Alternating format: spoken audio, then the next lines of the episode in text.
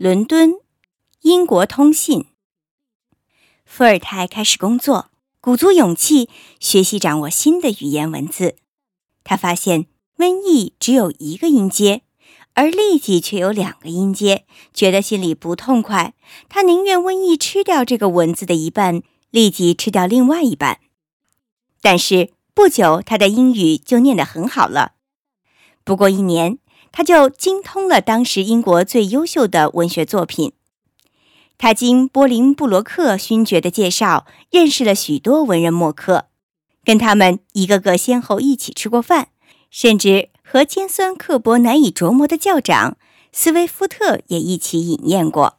他自己不谈家世门第，也不问别人的。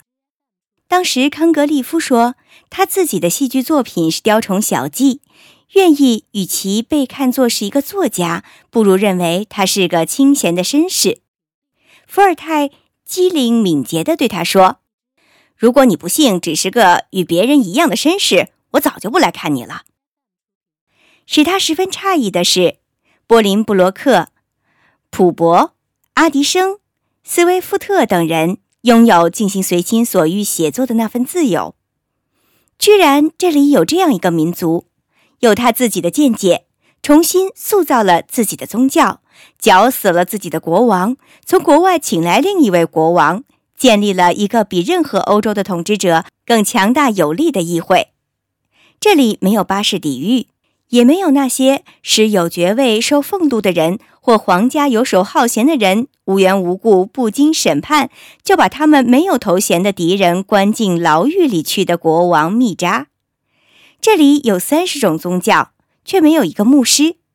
这里有所有教师中最勇敢的教派——教友会，他们使所有基督教国家都惊奇不已，因为他们的一言一行全像基督教徒。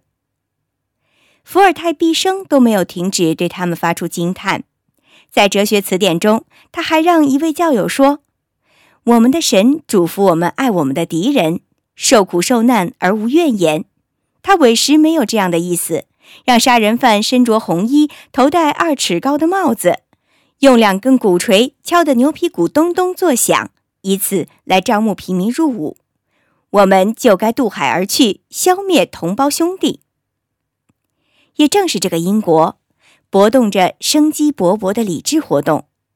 培根的大名还在不胫而走，归纳的研究方法正在各个领域旗开得胜。霍布斯已经把文艺复兴的怀疑精神和他老师的实用精神阐发成那么全面、那么明显的唯物论，真可以使他在法国荣获为谬论而现身的意识了。洛克已经写了一部关于心理分析的巨著，也就是《人类理解论》，没有任何超自然的假说。柯林斯、廷德尔和别的自然神论者再重新肯定他们对上帝的信仰。与此同时，却对国教其他的每一条教义都在提出疑问。牛顿刚刚死去，伏尔泰参加了葬礼，过后还常常想起授予这位谦逊的英国人以国家的殊荣使他得到的印象。他写道：“不久以前，一些知名人士在讨论一个老调重弹、不甚紧要的问题：谁是最伟大的人物？是凯撒、亚历山大？”铁木尔还是克伦威尔呢？有人回答：“毫无疑问是艾萨克·牛顿。”对极了，因为我们该尊重崇敬的正是以真理的力量来统帅我们头脑的人，而不是那些凭武力奴役人的人。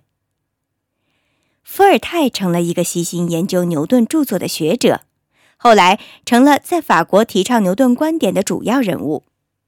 我们必然会惊异万分。伏尔泰居然极其迅速地吸收了几乎英国所能教给他的一切，他的文学、他的科学和他的哲学。他把这些五花八门的东西通通拿来，经过法国文化和法国精神之火的提炼，把它们转换成法国智慧和雄辩的金银财宝。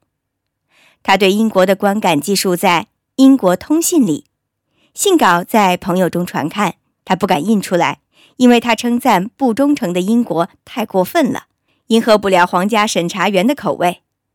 信稿把英国的政治自由和学术上的独立思考，和法国的暴力统治和禁锢束缚做了鲜明的对比。信稿谴责法国无所事事的贵族和征收神医税的教会，还同时谴责他们动不动就拿巴士底狱来回敬任何责问和怀疑。信稿要求中产阶级起而取得政府中应有的地位，犹如这些阶级在英国所享有的那样。这些信稿不知不觉中竟成了大革命破晓的第一声提名。